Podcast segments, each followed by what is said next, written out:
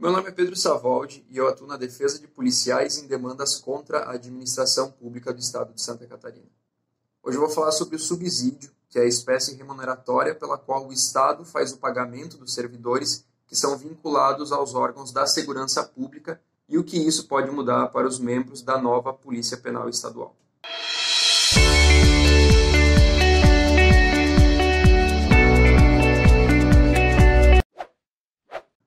A gente já comentou em um vídeo anterior, está tramitando na Assembleia Legislativa de Santa Catarina uma proposta que visa alterar a Constituição catarinense para adicionar no rol dos órgãos responsáveis pela segurança pública estadual a figura da Polícia Penal.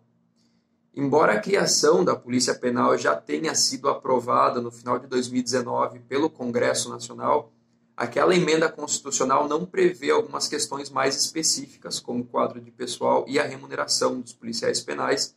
de modo que cabe a cada Estado determinar a sua própria regulamentação. No caso da proposta catarinense, embora ela ainda esteja no início, um ponto que já se pode destacar e que provavelmente vai constar nas propostas de todos os demais estados é o fato de que a adição da Polícia Penal no rol dos órgãos que compõem a segurança pública já traz uma diferença significativa no que diz respeito à remuneração dos servidores que irão compor esse órgão que é a forma de remuneração por subsídio. A Constituição do Estado de Santa Catarina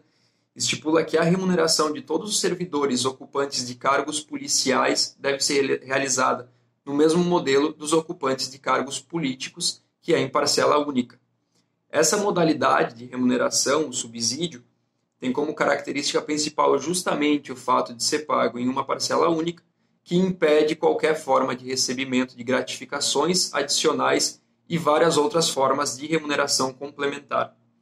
Essa modalidade de remuneração foi concebida no ordenamento jurídico brasileiro como uma forma de tornar mais transparentes os salários dos agentes públicos ocupantes de cargos políticos, o que também foi ampliado para os agentes policiais.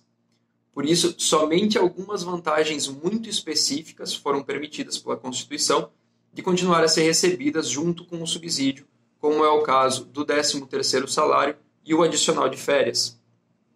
mas ainda existe um debate sobre essa forma de remuneração e quais são as verbas que podem ou não ser recebidas pelos agentes policiais. Por exemplo, existe uma discussão judicial que vem desde o ano de 2015 em Santa Catarina e em outros estados no que diz respeito ao recebimento da IRESA, que é a indenização por regime especial de serviço ativo, que é paga aos bombeiros e policiais militares, ou indenização por regime especial de trabalho policial civil, no caso da Polícia Civil. A gente também já falou sobre essa questão, sobre essa verba em um vídeo anterior,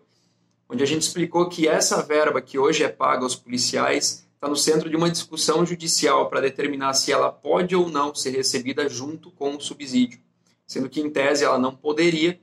mas ela foi colocada no plano de carreira desses servidores pelo próprio Estado e vem sendo paga desde o ano de 2015.